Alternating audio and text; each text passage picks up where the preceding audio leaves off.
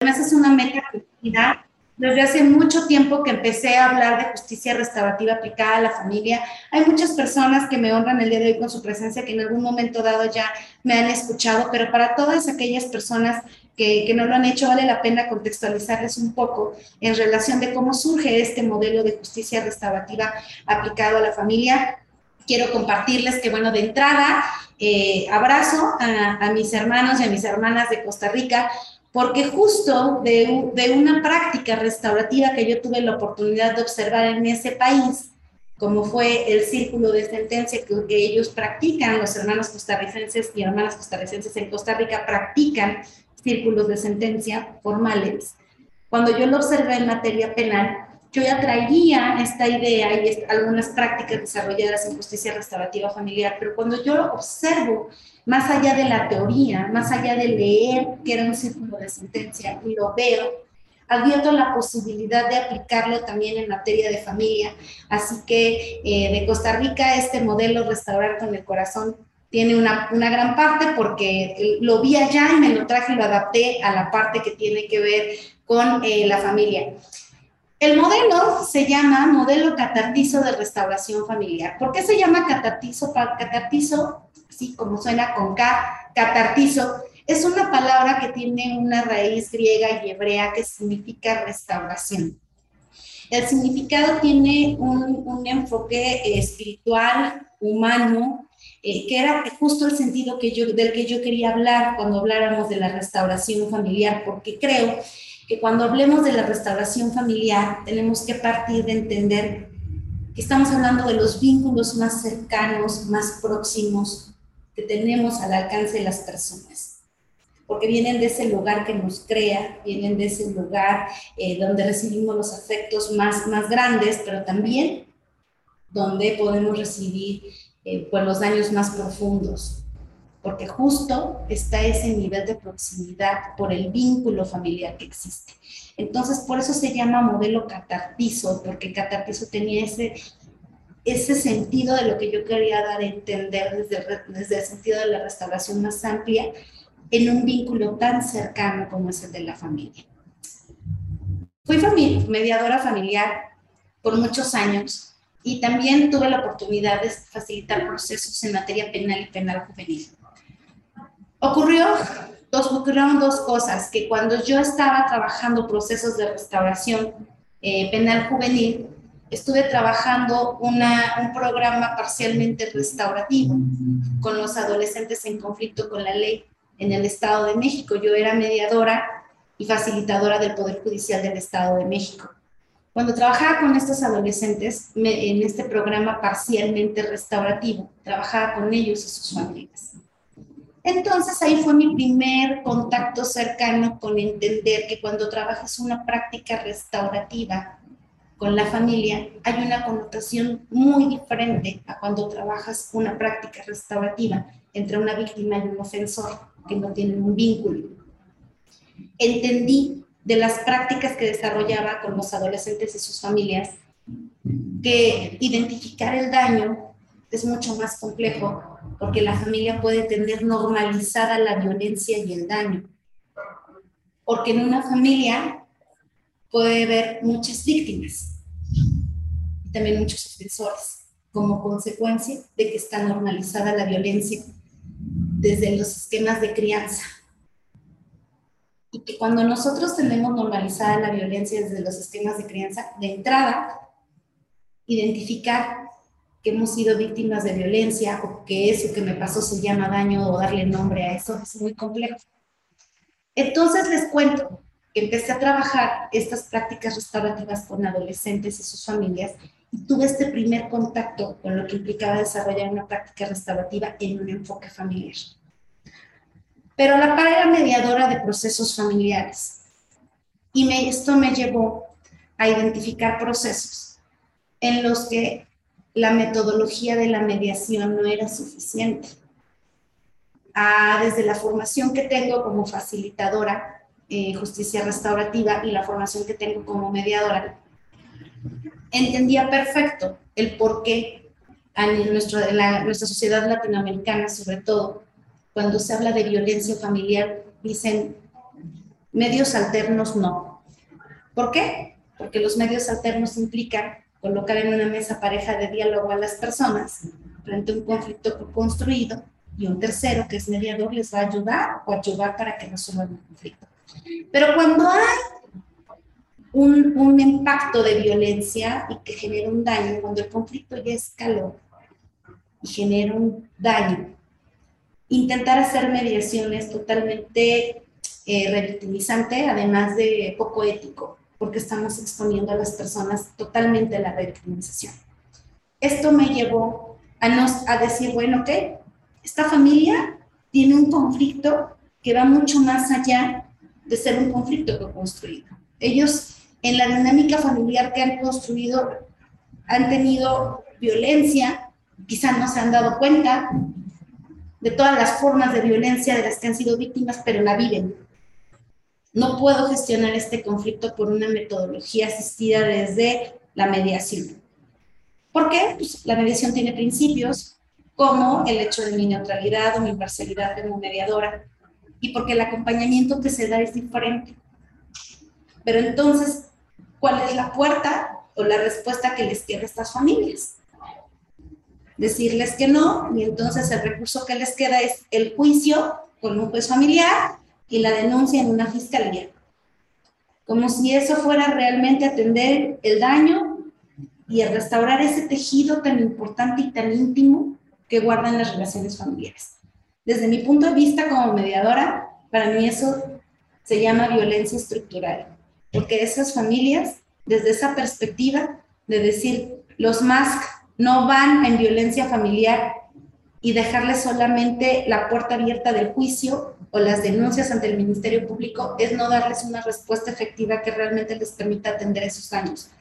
Pero el otro error ha sido colocar en el mismo plano de entendimiento lo que es la mediación, la conciliación y la justicia restaurativa.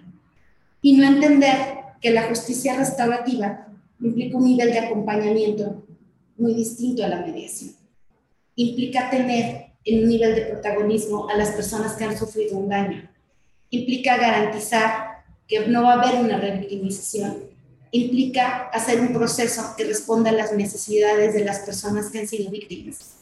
Y creo que el hecho de no tener clara esa diferencia, de colocar, digo yo, en la misma bolsa a la mediación, a la conciliación y a la justicia restaurativa, le ha cerrado la puerta en Latinoamérica a las familias para que puedan aplicarse procesos de justicia restaurativa donde existan estos niveles de acompañamiento.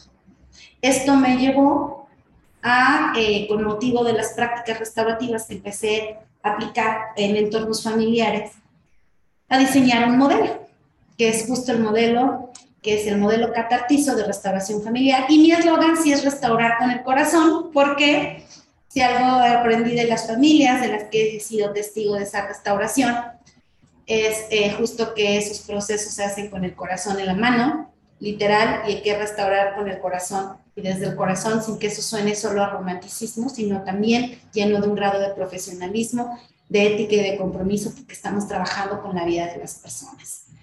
Entonces, eh, si me permiten, voy a compartir pantalla para que puedan ver esta presentación que intenté, eh, eh, en la que intenté pues congregar todos estos aspectos del modelo para poderlos compartir el día de hoy en este tiempo que voy a tener con ustedes y entiendan por qué es restaurar con el corazón y por qué es catartizo y por qué sí se puede.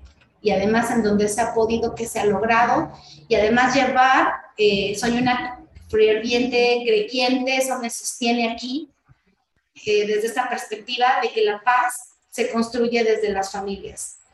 En mi experiencia como facilitadora en materia penal entendí que muchos ofensores, antes de ser ofensores, fueron víctimas y muchas de ellas eran víctimas de sus escenarios familiares. Y ocurre que cuando se vuelven ofensores en materia penal, ya nadie ve su lado víctima pero si queremos que genere empatía con la víctima a la que le hicieron daño cuando nadie generó empatía con ellos cuando fueron víctimas. No estoy hablando de justificaciones, estoy hablando de acompañamiento y de entender, como dice Howard desde la causa el daño. Y hay muchas causas que están en el escenario familiar. Por eso sé que la paz se construye con las familias y desde las familias. Y desde ahí les comparto que este modelo pues está dado desde una filosofía de la justicia restaurativa, entendida esta como un movimiento social. O sea, vamos a irnos más allá de este entendimiento muy limitado de creer que la justicia restaurativa es un proceso de encuentro víctima-ofensor, que se aplica solo a la materia penal, eh, que, que, solamente está de una manera reactiva, que tiene que haber un crimen o un delito para responder a ella, no. Entendamos a la justicia restaurativa como un movimiento de pacificación social, porque un elemento toral de la justicia restaurativa pues es la comunidad, desde la cual todas y todos somos responsables de todas y de todos, y somos, podemos tener una participación activa y democrática desde la cual construyamos este movimiento social de pacificación social. Desde esta filosofía restaurativa, tomo como base los procesos preventivos y reactivos. Preventivos para construir programas y políticas públicas desde las prácticas restaurativas que atiendan a las necesidades de las familias, para lograr esta pacificación social desde ellas. Tomo entonces esta filosofía de la justicia restaurativa enfocada en la familia, y por supuesto, tengo también los pilares de la justicia restaurativa como el respeto, la tolerancia, eh, la alteridad, la reparación como valores morales, eh, brújula, luz en el proceso, de que esos valores van a, van a, van a ser eh, pilares de, de, de todo este proceso restaurativo. Y desde ahí sostener el proceso en que el proceso de justicia restaurativa familiar va a tener como un enfoque fundamental no solamente resolver el conflicto, que esta es la diferencia con la mediación familiar, sino identificar el daño que el conflicto causó, buscar la forma de repararlo, atender, eh, eh identificar quién tiene la obligación de atender ese daño en el vínculo familiar y, y de qué manera y quiénes van a asumir una responsabilidad son los pilares de la justicia restaurativa, pero aplicados a las relaciones de familia. Pero aquí la diferencia fundamental que me gustaría compartir con ustedes es que justo en los pilares está la diferencia con la mediación. No vamos a gestionar un conflicto a nivel de resolverlo, sino que cuando hablemos de justicia restaurativa familiar, el propósito va a ser identificar el daño que el conflicto causó y a partir de identificarlo generar todo el acompañamiento que las prácticas restaurativas permiten a nivel de buscar una reparación, que quien tenga eh, la responsabilidad asuma una obligación respecto de esos daños en el vínculo familiar. En ese sentido, también está la epistemología dada desde la justicia restaurativa, que la vamos a aplicar a la materia familiar desde un punto de vista de tratar de examinar a profundidad el conocimiento y el saber esencial respecto del paradigma restaurativo en relación a la comprensión de conceptos como ofensa, como daño, responsabilidad, necesidad, reparación, colaboración en su más amplio sentido. Es decir, estimadas y estimados, despenalizar a la justicia restaurativa, identificar que en las relaciones humanas desde muchos ámbitos, incluido el escenario familiar, estos conceptos se dan, por lo tanto existe esa necesidad de atenderlos. Se causan ofensas en la familia, se causan ofensas en el trabajo, se causan ofensas en la escuela, se causan ofensas en la comunidad. Y creo que pasamos, sobre todo, insisto, en nuestros países latinos, por esta parte de solo mirarla en el enfoque penal y no hacerle justicia a las bondades de, esta filosofía y llevarla a que las familias puedan gozar de estos beneficios. Desde este gravísimo error de confundirlo con lo que es mediación. Y desde ahí decir, no, en conflictos de violencia familiar no, porque vamos a revictimizar. Me parece lo más contradictorio a, a, los propósitos y la epistemología de la justicia restaurativa cuando su propósito es atender un daño. Por eso sí me interesa mucho compartir con todas y todos lo importante que es entender que sí hay una diferencia entre mediación y justicia restaurativa que no es de semántica, no es de, de, de, autor, sino que en la medida en que entendamos, vamos a ser capaces también de abrir los beneficios de la justicia restaurativa a otros entornos como el familiar que lo necesitan. Y aquí en este modelo tenemos el enfoque y la posibilidad de llevar a cabo procesos restaurativos con un enfoque parcial, mediana y totalmente. ¿Por qué? Pues porque no siempre lo sabemos los que hemos llevado procesos de justicia restaurativa, pues no siempre idealmente tenemos a todos los que quisiéramos en la participación de los procesos, a todo aquel que tenga interés en la ofensa, pues no siempre es posible. Pero eso no significa que vamos a cerrarles la puerta a las personas que sí tienen la necesidad y la voluntad de participar en estos procesos. Por eso es que la justicia restaurativa ofrece la posibilidad de, estos procesos con estos enfoques. Parcial, mediano, totalmente, según las posibilidades de intervención que tengamos. Es decir, en materia de familia, por ejemplo, eh, puede trabajar con una madre y sus hijos, aun cuando el padre no estuviera dispuesto a trabajar en el proceso restaurativo. Y eso no significa que no se estaba atendiendo el daño, sino que estábamos ajustándonos a las posibilidades del proceso y las personas y buscando la manera de dar una respuesta al daño que, que tenían como consecuencia del conflicto familiar. Hubo grandiosos procesos donde pudieron tener intervención hasta la comunidad, la comunidad escolar de los chicos que estaban en conflicto con motivo de las relaciones familiares. Un padre, una madre que están en conflicto de procesos de divorcio, que tienen más de un juicio, que eh, el conflicto escalado ha generado violencia y que esta violencia ha impactado también en, en, la comunidad escolar, en la comunidad laboral. Bueno, pues hubo procesos en donde fue posible eh, incorporar a la comunidad escolar a este abordaje y fue maravilloso. No siempre se logra, pero cuando no se logre, existen todas estas formas de intervención que no podemos dejar eh, de lado.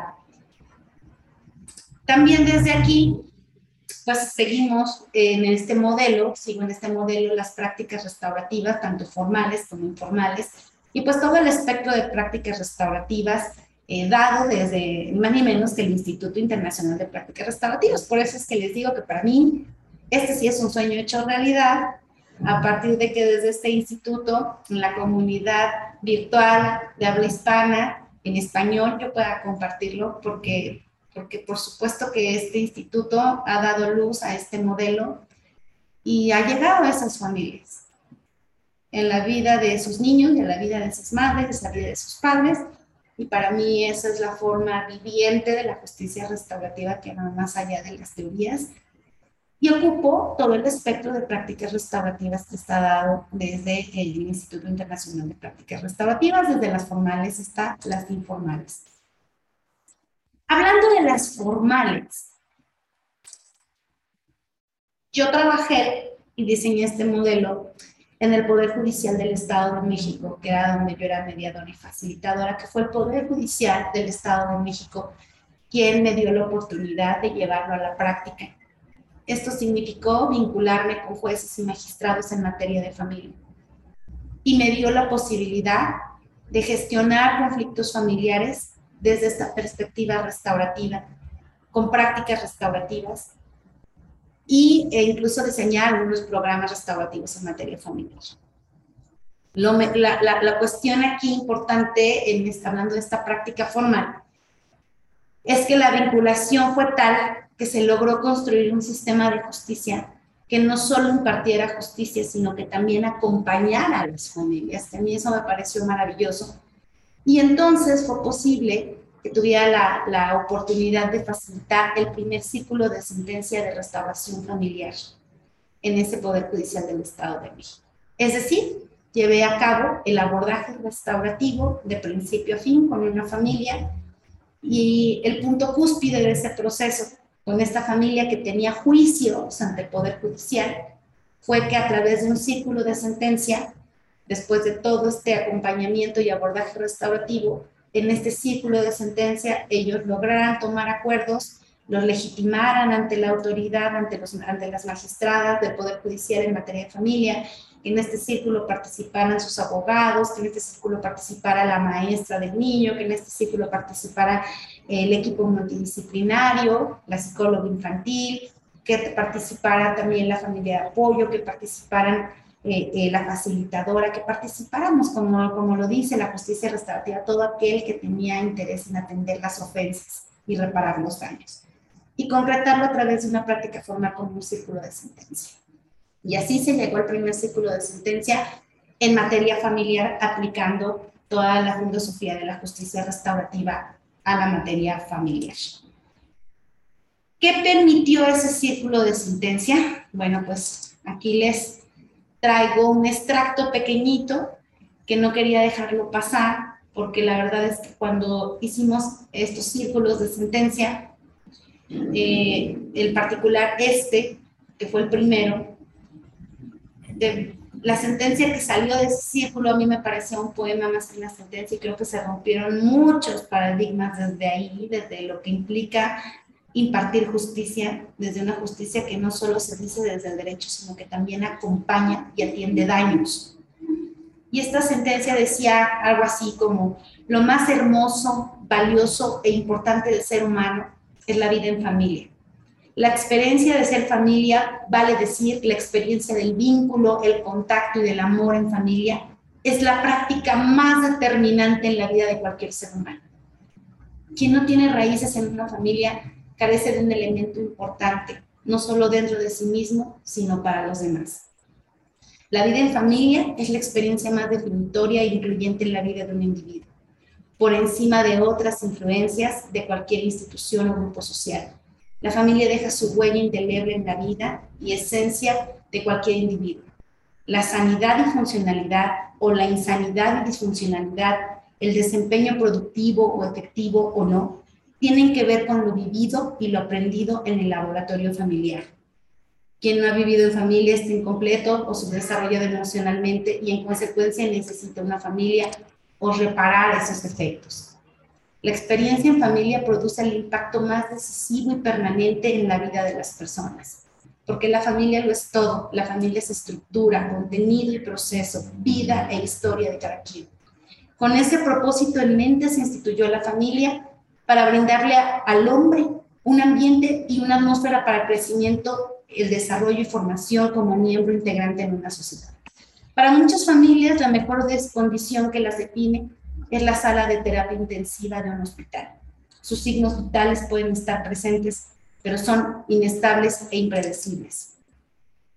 Hay algunas señales que acompañan a una familia que está sobreviviendo y son, y la sentencia lo dice, tienen grandes retos y desafíos económicos, viven social y emocionalmente con fuertes conflictos, sus vidas están llenas de incertidumbre y miedo, les falta comunicación entre sus miembros, no hay paz en sus vidas, viven en el presente, no hay planificación familiar, hay una cultura individualista o egocéntrica, está la cultura del yo en vez del nosotros.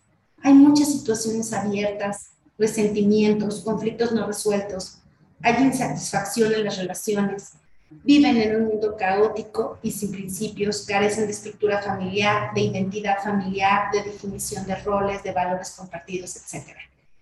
¿Por qué es importante citar esta parte de la sentencia? Porque creo que la sentencia que surge a partir de este círculo tiene un enfoque muy humano, a partir incluso de que trata de decir que hay familias que están en terapia intensiva que sobreviven pero no están viviendo a partir de que el daño haya calado en la médula y a partir de ahí lo hace uno, es un organismo vivo, pero que no está funcionando de manera adecuada y eso nos debiera ocupar a todas y a todos y ahí es a donde entra la justicia restaurativa.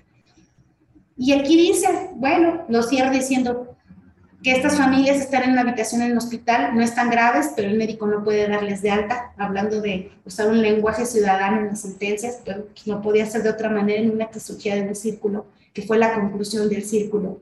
Funcionan, pero no hay una verdadera profundidad en la relación, no hay verdadera edificación porque desconocen los beneficios que aporta el proceso de restauración familiar en sus vidas, cómo soluciona sus conflictos, pero sobre todo como un medio de sanación y de paz interior, en el que los justiciables pueden someterse de forma favorable a este proceso de respeto, es una forma de tener una mejor comunicación, respeto, tolerancia y sobre todo para llegar a cabo acuerdos en beneficio de sí mismos y de sus hijos. Pero sobre todo porque al estar bien las partes que contienden dejan de ser partes contendientes y vuelven a ser una familia. como personas, como padres emocionalmente. Esto se va a ver reflejado en la crianza con su hijo, lo decía la sentencia, pero sobre todo en la vida que este, niño va a tener y a partir de ahí va a poder formar en una vida adulta me parece importante citar que a partir de esta intervención, de este modelo de permear la vinculación con los jueces, con los magistrados, de desarrollar prácticas restaurativas, de hacer todo un abordaje restaurativo, sí se pudo armonizar con el sistema de justicia, sí se pudo hacer un círculo de sentencias, sí se pudo generar una sentencia a partir de ahí, sí pudimos sacar una sentencia con motivo de eso que genera un antecedente, que tuviera un lenguaje ciudadano, humano y próximo, que más allá de toda la fundamentación legal, plantear el problema, entendiera el efecto del problema, la escalada del conflicto y la generación de la violencia, que se sensibilice, sensibilice desde las necesidades y condiciones que viven estas familias y el por qué el sistema de justicia no alcanza para llegar a resolver todos esos conflictos. El por qué una sentencia no cría un hijo. El por qué una sentencia no va a llegar al punto medular de atender el daño que estas personas tienen como familias sobrevivientes. Están ahí, son organismos vivos, están ahí, pero sobreviven a partir de lo que pueden.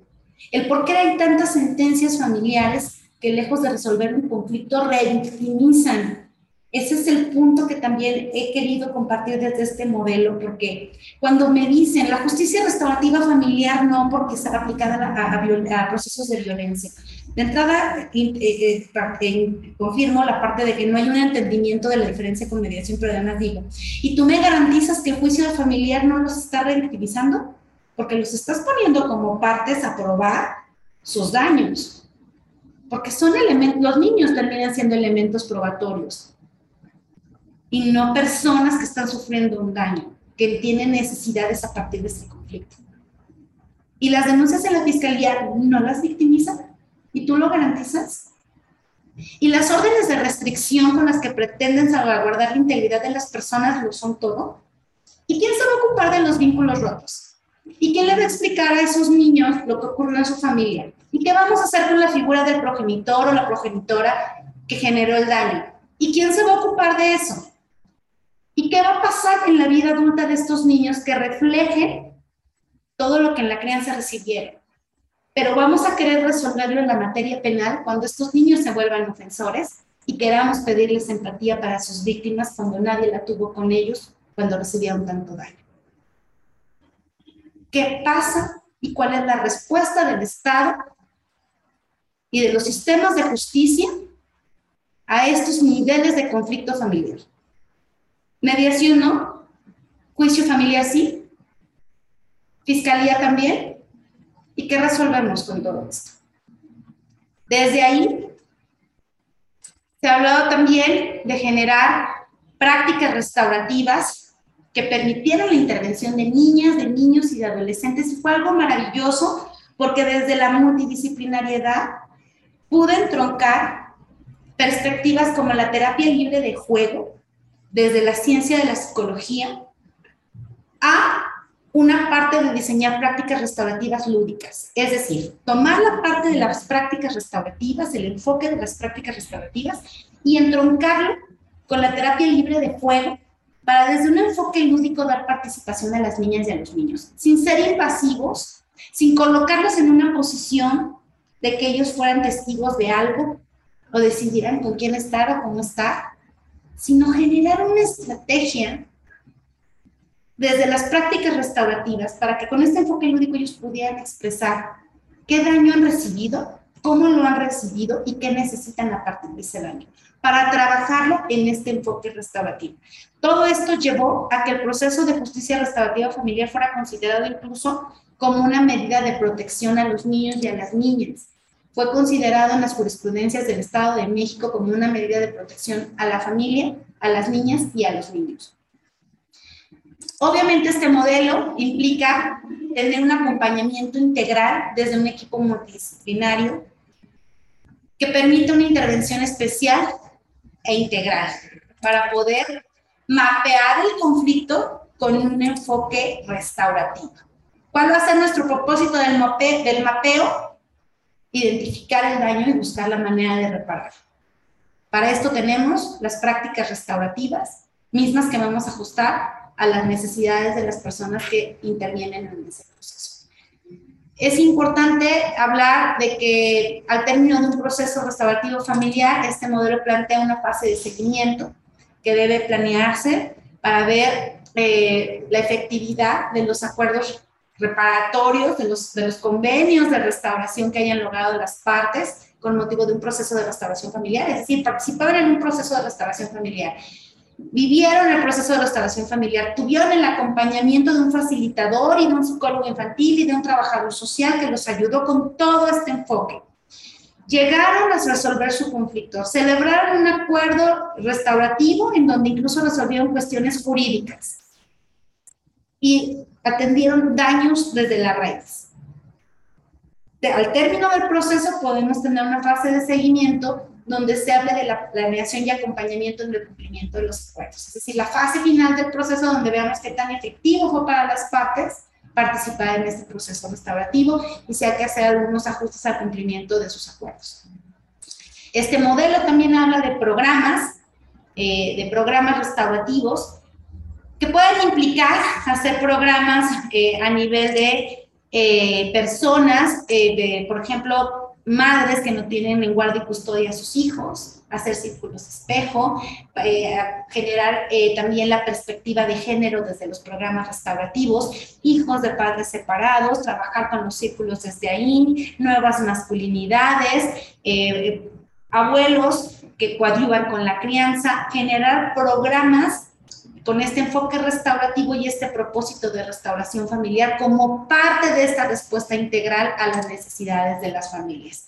Obviamente, como el propio Instituto Internacional de Prácticas Restaurativas lo dice, para que un programa restaurativo sea efectivo, hay que tener un capital social también efectivo, que es esta red de apoyo, que permite que los resultados se potencialicen y que haya una red de acompañamiento. Entonces, ¿cómo se usa el capital social efectivo en este modelo? Bueno, pues, ¿qué ocurre si en el conflicto familiar hay un padre que es adicto? Tengo un capital social efectivo que me permitiría derivarlo a una institución de salud que le permitiría rehabilitarse y estar listo para participar en el proceso restaurativo. Y yo podría trabajar con los niños y las madres, con la madre, por ejemplo, eh, mientras esta persona se rehabilita. Esto que les estoy planteando ya lo hice. Y a partir de ahí entendí la importancia de tener este capital social efectivo esta red de apoyo para que los propósitos se cumplan. Eh, es importante también destacar que además esta perspectiva de infancia tiene un enfoque que no solo está dado en México, no, no, el modelo de justicia restaurativa en materia familiar, por supuesto que puede ser tomado como una medida de protección al interés superior del menor porque resulta acorde al, al progreso en la garantía y protección de los derechos humanos del niño, la niña y el adolescente, ya que conlleva su efectividad al permitir el restablecimiento de los lazos paterno-filiales que se hayan visto afectados por la conductiva familiar. Lo que debe considerarse siempre como una premisa primordial a atenderse en un proceso judicial. El interés superior del menor, la perspectiva de género y los derechos humanos son conceptos muy llevados y traídos, enunciados en todas las sentencias, hablados en todos los discursos políticos. Pero en la vida real de las personas y de los niños y de las niñas y de las mujeres y de los hombres en los efectos del interés superior de la infancia, la perspectiva de infancia, la perspectiva de género, pocas veces se vive. Y entonces es importante considerar que estos procesos realmente tienen esta perspectiva viviente, de que las personas puedan realmente tener justicia desde un proceso donde sí hay perspectiva de género, donde hay perspectiva de infancia, donde hablamos desde la garantía también de los derechos humanos. Y pues bueno, nada más les comparto que esto, eh, para quien diga que, que con fundamento en qué, nada más les digo que en el ámbito internacional está la Declaración Universal de los Derechos Humanos, que en el artículo 16, numeral 3, dice que la familia es el elemento natural y fundamental de la sociedad y tiene derecho a la protección de la sociedad y del Estado. Y si tiene derecho a la protección de la sociedad y del Estado, pues en la sociedad está la comunidad como elemento de la justicia restaurativa. Y la pregunta es, ¿cuál es la respuesta del Estado para realmente protegerla? Porque hasta ahorita la respuesta del Estado se queda en sentencias. hasta dónde el Estado está realmente protegiendo a la familia desde este derecho fundamental dado desde la Declaración Universal de los Derechos Humanos. La Convención Americana sobre los Derechos Humanos del Pacto de San José, Costa Rica, artículo 17, lo reitera. La familia es el elemento natural y fundamental de la sociedad y debe ser protegida por la sociedad y el Estado. Y nos replanteamos otra vez, ¿y cuál es la respuesta y la protección que da el Estado y qué tan efectiva es? El protocolo adicional a la Convención Americana sobre los Derechos Humanos en materia de derechos económicos, sociales y culturales dice la familia es el elemento natural y fundamental de la sociedad y debe ser protegida por el Estado, quien deberá velar por el mejoramiento de su situación moral y material. El tema es cómo lo están haciendo y qué tan efectivo está siendo. Y desde ahí, con todo este modelo que estoy tratando de abarcar de verdad desde que, que no se me vaya nada, eh, la idea es cerrarlo con, con la idea de construir políticas públicas de bienestar social desde la familia, siguiendo todo este enfoque desde la filosofía de la justicia restaurativa, porque acompaña a las familias construir un sistema de justicia que no solo diga y declara el derecho, sino que es un sistema de justicia que acompaña, que no solo diga jurídicamente lo que procede, sino que efectivamente se encargue de resolver los conflictos de raíz. Ahí donde está el daño. Porque ahí donde está el daño y donde no se atiende, el daño escala y se convierte en daños que después tienen muchas formas. Así que, eh, pues hasta aquí, eh, no sé si mi, querida Claire o Lindsay me quieran decir, eh, veo algunas manitas levantadas o preguntas, entonces ustedes me dicen si voy bien o me regreso. Yo creo que vas muy bien y tenemos muchas consultas también, tenemos pues muchos saludos tremendamente agradecidos y llenos de afecto de las personas que nos están acompañando. Tenemos personas de México, de Costa Rica, de Colombia, de Perú, de Venezuela, de Ecuador, eh, de una multiplicidad de países que creo que se me están escapando un par y, y que mencionan en lo que ibas avanzando con la charla, se ve de Chile también, eh, en lo que ibas avanzando con la charla decían, qué excelente ponencia, qué excelente ponencia. Estoy segura que en lo que le estás facilitando es difícil ver el chat, que se está movilizando mucho, pero no quería dejar de transmitirte no solo el cariño, sino la gratitud de la comunidad que nos acompaña. Sí tenemos varias preguntas, voy a ir poco a poco con ellas para, para no abrumarte. Voy a ir por una muy concreta. Eh, nos pregunta María del Carmen qué son los círculos espejo. Tal vez empecemos por ahí, por un tema de clarificación, y luego déjame ir avanzando con las, con las siguientes. Muy bien, muchas gracias. Y de entrada, híjole, me siento súper dichosa de escuchar de todos estos países, y además donde conozco personas maravillosas, de verdad. Gracias infinitas. Eh, los círculos espejos son una práctica restaurativa formal a través de la cual se genera un sentido de identidad y se fortalece también el sentido de comunidad. Y el elemento fundamental para llamar los círculos espejos es que quienes los integran tienen una característica que les hace sentir justo eso, identidad, algo que comparten. Cuando yo lo mencionaba es porque, por ejemplo, hice eh, círculos espejo con madres que no tenían en guardia y custodia a sus hijos. ¿Qué significaba? Que estas madres tenían esa característica, que no tenían en guardia y custodia a sus hijos y a partir de ahí se enfrentaban a varias cuestiones en común, como cuáles? Sentimientos de rechazo de sus hijos hacia ellos, pero también de abandono que tenían los niños con respecto a las madres. Y el hecho de que estas madres estuvieran lidiando con este tipo de conflictos y de emociones, al colocarlas en un mismo círculo, por eso se llama espejo, porque nos vemos reflejadas. Y desde ese reflejo nos damos un acompañamiento, pero también buscamos la forma de resolverlo y de repararlo. Entonces son círculos que fortalecen la comunidad, la identidad, pero que dan un acompañamiento maravilloso donde realmente, por ejemplo, en ese círculo, yo viví la perspectiva de género y la sororidad. O sea, fui testigo como facilitadora de lo que es eso. Porque igual había una madre que tenía 50 años, como había una madre que tenía 25 y le decía, mira, desde mi experiencia ya pasé por esto, por esto, por esto, y te entiendo desde esto y desde esto, y me está pasando esto, pero tranquila, mira, ocurre esto y esto y esto. Y la, madre más joven le decía, no sabes el alivio que siento a partir de que te escucho, y esto que decía yo no lo estaba viendo. Es la primera vez que no me siento juzgada, decían varias. No, entonces, los círculos espejo generan esta identidad, por eso son espejos, porque nos reflejamos y a partir de ahí nos acompañamos y buscamos reparar o atender una situación determinada. Voy a agrupar acá dos preguntas, una que es más de, criterio técnico y otra que tiene más que ver con la parte metodológica.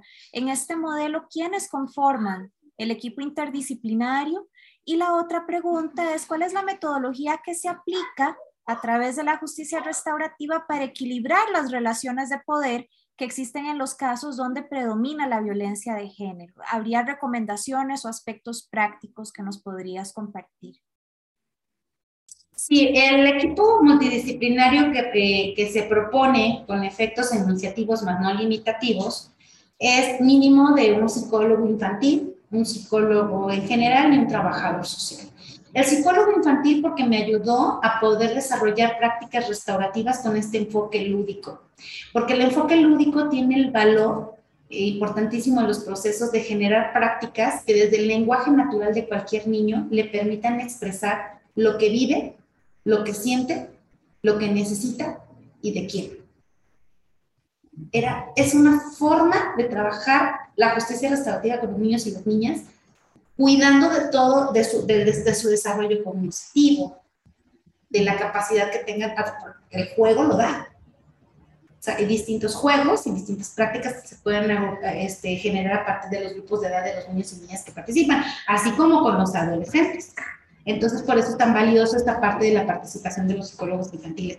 ¿Qué me llegó a pasar? Pues que, pues, eh, cuando yo les hablo de esto, pues les quiero decir que el primer equipo multidisciplinario con el que yo trabajé, pues lo hizo por vocación. En realidad no hay un equipo multidisciplinario consolidado, más bien había una psicóloga infantil muy comprometida a la que, eh, que, sabía de justicia restaurativa, a la que invité a participar y se sumó al equipo, y después una trabajadora social que era perito y que sumó su expertise a otro enfoque distinto al de dar un dictamen, más bien al de ayudar a las partes a ver en un enfoque social lo que tenían para salir adelante. Entonces, idealmente debería estar formado así. También hay una perspectiva desde la formación del facilitador familiar, que también es todo un tema. Es decir, yo puedo ser mediadora familiar. Eso no significa que, que pueda llevar procesos de restauración familiar. Son cosas diferentes es un tanto como cuando eh, para procesos de, justicia restaurativa juvenil se pide especialización. ¿Por qué? Porque estamos hablando de tratar con personas menores de edad. Pues igual cuando hablamos de familia, no podemos partir de la generalidad porque hablar de trabajar con familias requiere de una formación en específico que te lleve a comprender que las prácticas restaurativas llevadas al entorno familiar tienen particularidades. Entonces, ¿qué me pasó? Pues que a veces no tenía pues, ni al psicólogo infantil ni al trabajador social y de ahí entendí que también tendríamos que abrir la posibilidad de formar al facilitador familiar con un enfoque multidisciplinario. No hacerlo todólogo, pero sí, sí extraer de la ciencia de la psicología o del trabajo social herramientas que le permitieran acompañar y gestionar un proceso de restauración familiar. Eh, a la segunda pregunta con respecto a cuando existen altos grados de violencia y cómo podemos trabajar la parte de la perspectiva de género, el trabajo previo siempre es valioso. O sea, es, no solo es valioso, es necesario, es imprescindible. Entonces, a partir de ahí nosotros no podemos abrir eh, un proceso de restauración familiar a las prácticas restaurativas que conocemos más tradicionalmente como los encuentros víctima-ofensor, no, hay mucho trabajo previo que hacer de por medio. Incluso cuando hablamos de conflictos de alto impacto, donde hay grados de violencia altos, eh, no nada más el trabajo previo, sino también trabajar con el capital social efectivo. Hubo mujeres que lograron grandes pasos a partir de integrarse a un grupo de terapia y a la vez llevar el trabajo previo conmigo y cada vez ellas se encontraban en mejores posibilidades y condiciones de poder tomar decisiones. El tema es que las personas estén en posibilidades de tomar decisiones libres de daños. Cuando las personas tienen normalizada la violencia, esto ocurre mucho en las familias, ni siquiera alcanzan a percibir de cuántas formas se les ha ejercido violencia y de cuántas maneras han sido víctimas. Por lo tanto, el camino del reconocimiento del daño y de la responsabilidad también se vuelve complejo, porque de entrada ni siquiera logro advertir el nivel de daño que he hecho porque lo tengo normalizado y la víctima tampoco lo alcanza a ver. Entonces, ahí es fundamental trabajar con un capital social efectivo que permita coadyuvar en este acompañamiento para poder eh, eh, generar en las personas que participan condiciones que les permitan tomar decisiones libres de daños. Sí, también la formación del facilitador familiar con perspectiva de género es muy importante, pero también el hecho de desde el principio contar con un capital social efectivo que nos permita sumar al acompañamiento que vamos a dar a este tipo de casos. Eh, me sirvió mucho, por ejemplo, yo no tenía un programa de masculinidades y en un caso me sirvió mucho que eh, había una institución que sí lo tenía. Entonces, este papá estuvo dispuesto, que, que eso es lo valioso de que estaba en un proceso restaurativo. No entendía mucho, pero ya estaba sensibilizado. De entrada ya había comprendido que habían daños que atender y a partir de ese grado de sensibilización estuvo dispuesto a acudir a un programa de nuevas masculinidades, lo que permitió comprender aún más eh, lo que hacía, qué responsabilidad tenía, por qué lo hacía y a partir de ahí empezar a reparar los daños. Es decir, yo advertí como papá que había muchas acciones que estaba eh, generando, que justificaba de muchas formas, que generaban muchos daños pero ahora que soy consciente, ahora puedo tomar acciones para repararlos. Y hubiera muchas controversias jurídicas que a partir de ese grado de conciencia se resolvieran, porque iban de la mano. Entonces, por eso es que en esos, en esos eh, conflictos es muy importante el capital social efectivo como el trabajo previo, como eh, todo los, el, el, avance que va eh, a la medida de las posibilidades de las personas. insisto mucho también en decir que este modelo es una propuesta pero que este modelo es dinámico, es decir, no vamos a ajustar a las familias al modelo, no, es al revés, vamos a ajustar el modelo a las necesidades de las familias. Esto no es una receta, no es una receta para obtener siempre el mismo pastel, ni tampoco hay justicia restaurativa familiar de microondas, ni de McDonald's para elegir un paquete, uno, dos o tres, según sea de padres divorciados, de niños pequeños o grandes, y elija su paquete.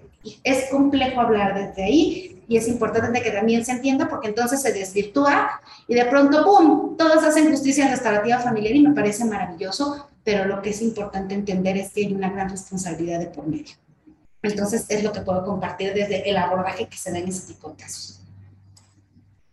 Gracias, Claudia. Te voy a compartir un último grupo de preguntas para que nos las puedas contestar y luego irnos aproximando al cierre y darle paso también a, al y para el cierre. Tenemos una consulta de Gabriela sobre si se compartirá la ponencia. Em, y el día de mañana les estará llegando el enlace con la grabación y con los enlaces a los recursos a los que, a los que podamos tener acceso también te comparto una consulta que son dos, pero las, las pongo juntas porque van en la misma línea. Pregunta Juan Carlos, ¿en dónde podemos estudiar o profesionalizarnos para poder replicar el modelo de justicia restaurativa? ¿En qué instituciones académicas se puede tomar algún diplomado o maestría? Y Ernestina también nos plantea, yo pertenezco a una congregación religiosa, en distintos lugares trabajamos con familias. ¿Es posible formarnos para ser facilitadoras o trabajar en este modelo de restauración familiar fuera de instancias jurídicas? Esa es una consulta. Te pido eh, la oportunidad de compartirte dos más también para también poderles dar eh, respuesta.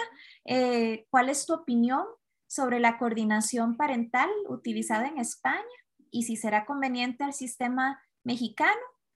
Y finalmente, la otra consulta es qué retos, en tu opinión, enfrenta la justicia restaurativa en México para convertirse en un mecanismo prioritario en el restablecimiento de vínculos familiares. Yo sé que son muchas, pero es que pues es tan rico, ¿verdad? Y es tanto lo que quisiéramos eh, poder seguir conversando.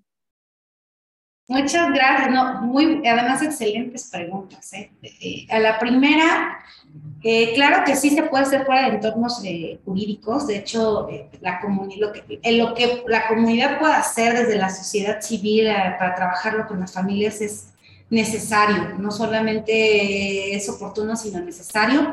Claro que hay que trabajar sobre la formación en los, en los perfiles de las personas facilitadoras. Eh, actualmente su servidora doy eh, capacitaciones en este sentido para la formación en técnicas, herramientas, habilidades y para cómo adaptar las prácticas restaurativas a entornos familiares, también toda esta parte de prácticas eh, restaurativas con enfoques lúdicos. He diseñado también algunos, mm, algunas herramientas como tapetes interactivos para trabajar las preguntas, por ejemplo, restaurativas, las declaraciones afectivas, pero desde un tapete interactivo con los niños y los adolescentes. Y también trabajarlo con los papás y luego me resultan ejercicios de integración muy padres. Entonces, eh, pero nunca suelto la brújula de lo restaurativo. Entonces, todo eso pues lo comparto desde las formaciones también que tengo. Actualmente, pues en México he dado la formación desde el Instituto Internacional de Justicia Restaurativa y Derecho, y de IURE, así como en poderes judiciales de eh, algunos estados de la República. Y pues honestamente, mis queridas y queridos compañeros, estoy abierta a las invitaciones que me puedan hacer y de llegar a donde, a donde pueda. La verdad es que donde me abran la puerta, ahí con todo el gusto y el amor estaré, porque eh, es, la, mi intención es que llegue lo que yo he podido construir lo que seguiremos construyendo juntas y juntos a las familias que lo necesitan. Si es posible totalmente posible. No es necesario estar en un entorno jurídico para hacerlo. Además, desde la sociedad civil podemos construir programas restaurativos maravillosos, justo encaminados a construir políticas públicas. Pero además pudiéramos conseguir presupuestos, o sea, hablándolo económicamente, hablando desde la obligación que tiene el Estado, desde los presupuestos otorgados al bienestar, podemos hacer muchas cosas hasta para, para poderlo generar desde ahí, porque claro que tiene un sustento desde la obligación que tiene el Estado. Así que sí se puede desde la primera pregunta. En la, en la, y de esa manera lo podemos conseguir en la capacitación. Eh, me, me, permito compartir con ustedes, atendiendo esa pregunta, que bueno, tengo una página que se llama Claudia Villavicencio. Eh, si me hacen favor de darle like, ahí comparto material gratuito también, videos, posteos con, con, eh, enfocados a prácticas restaurativas y cuando tengo capacitaciones, también ahí lo comparto con la intención de que las personas que tengan interés se puedan formar. Entonces, eh, de ahí Claudia Villavicencio, solo denle like y de esa manera podré compartir con ustedes en donde es que se pueden formar al respecto. Estoy por sacar mi libro también de justicia restaurativa familiar y desde ahí pues también podré compartir. Y este, pues Costa Rica me ha invitado a escribir un, un artículo, eh, hay una revista que van a sacar en su Poder Judicial de Costa Rica, donde voy a desarrollar también este modelo, estén atentos allá en Costa Rica y todo lo que pueda ir compartiendo, pues ahí desde la página podemos interactuar. A la segunda, a la, segunda pregunta eh, respecto de la coordinación parental, interesantísimo. Fíjense que tengo una amiga que impulsa mucho la coordinación parental en Argentina, en la provincia de Neuquén, se llama Alicia Vitale, ella es promotora de la coordinación parental. Ella y yo hemos platicado mucho de la coordinación parental y de la justicia restaurativa familiar e hemos intercambiado varias cosas. Desde mi punto de vista, la coordinación parental le falta justo al coordinador parental la formación en prácticas restaurativas, porque el coordinador parental interviene en conflictos de alto impacto familiar. Y entonces lo manejan a través de la gestión del conflicto desde la mediación. Y eso en conflictos de alto impacto se queda corto a nivel del acompañamiento que un coordinador pudiera dar. Entonces, desde mi perspectiva, mi propuesta, hablando de la coordinación parental, es fortalecer al coordinador parental del manejo de algunas prácticas restaurativas que le pudieran ayudar a dar un acompañamiento adecuado a las familias que están en conflictos de alto impacto en materia familiar y pues además el coordinador parental tiene, una, tiene facultades muy importantes como el hecho de que puede dar su opinión al juez. Entonces, eh, creo que la opinión que pudiera darle el juzgador una vez que las familias hubieran podido tener este acompañamiento del coordinador parental desde la justicia restaurativa, no serían tanto enfocadas a exponer la conflictividad de la familia, sino la forma en la que la familia puede ser reparada, que me parece algo más interesante. Entonces, a la coordinación parental, desde mi punto de vista, le falta dotarle de justo la perspectiva restaurativa en materia familiar para ampliar el nivel de acompañamiento de las familias. Respecto de la pregunta de en México, ¿cómo, cómo veo la parte de la implementación de la justicia restaurativa? Creo que estamos viviéndola mucho en materia penal, poco en materia familiar. Eh, hay mucha confusión entre lo que es mediación y lo que es justicia restaurativa. Eso genera violencia estructural porque mientras se siga entendiendo que es lo mismo, le van a seguir cerrando la puerta y decir, no, no, violencia familiar, medios alternos, no. y entendiendo que la justicia restaurativa familiar es la misma cosa. Creo que nos hace falta comprender aún las diferencias y el nivel de acompañamiento que se da desde un proceso restaurativo distinto al que se da desde un proceso de mediación. También creo que hace falta legislar. Creo que en México está el artículo 17 y cuarto constitucional, y el cuarto constitucional recoge justo lo de las declaraciones que acabo de leer, y pues ahí dice que el Estado tiene que colaborar con las familias para su pleno desarrollo. Interesante ver desde dónde el Estado está dando esta respuesta y muy interesante también ver desde un sentido proactivo cómo es que el Estado puede dar respuesta desde la restauración familiar.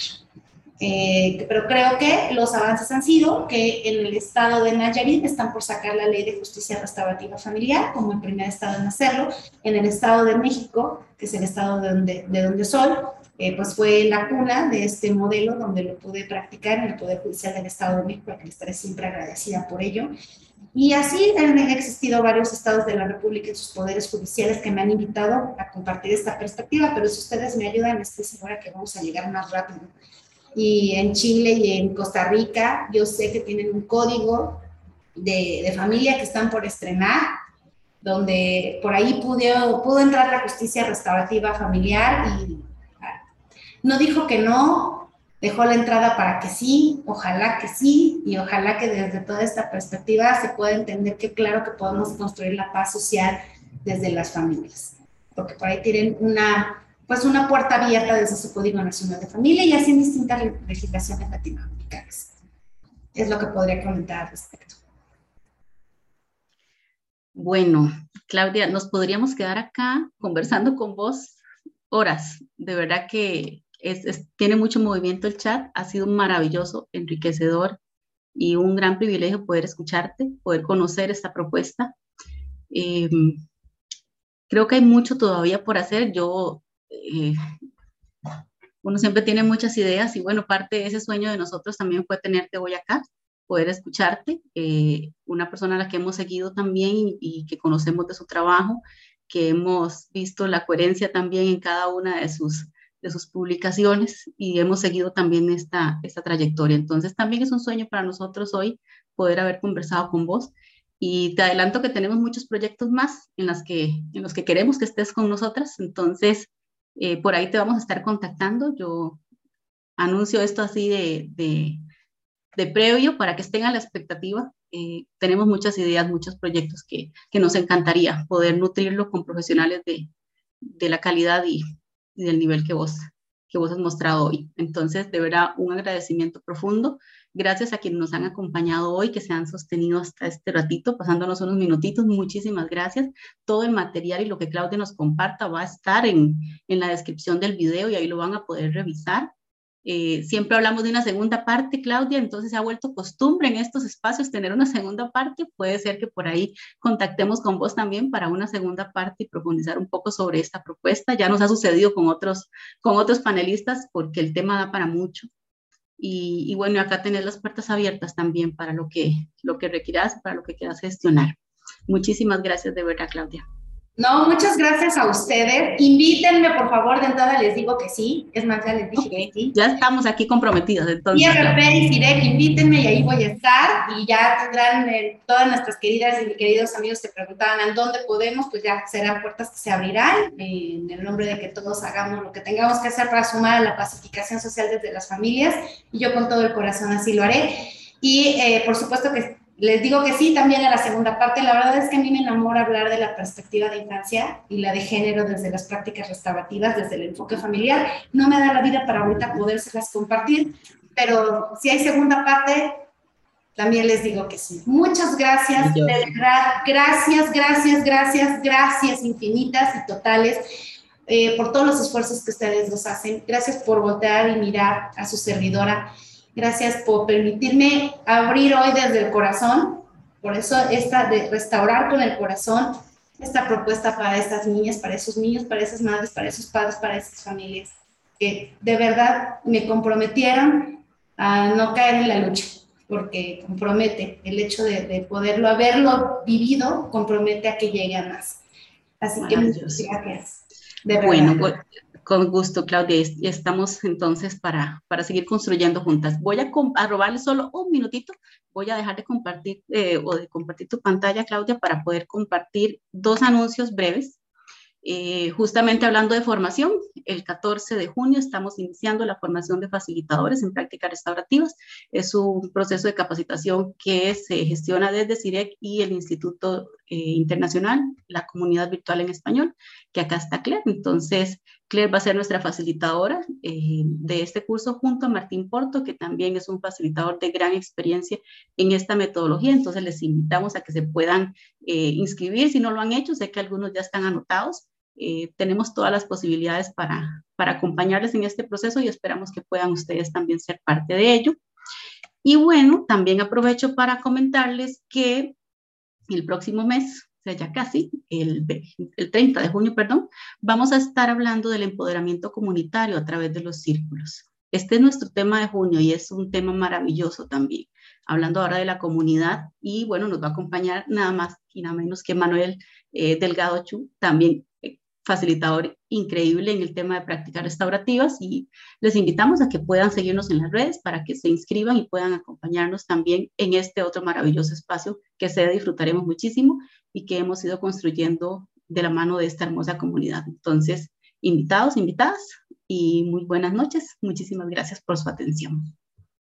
Muchas gracias a todos. Tengan una linda noche y gracias por acompañarnos, Claudia. Mil gracias. Gracias, abrazo a todas y a todos. Igual. Chao.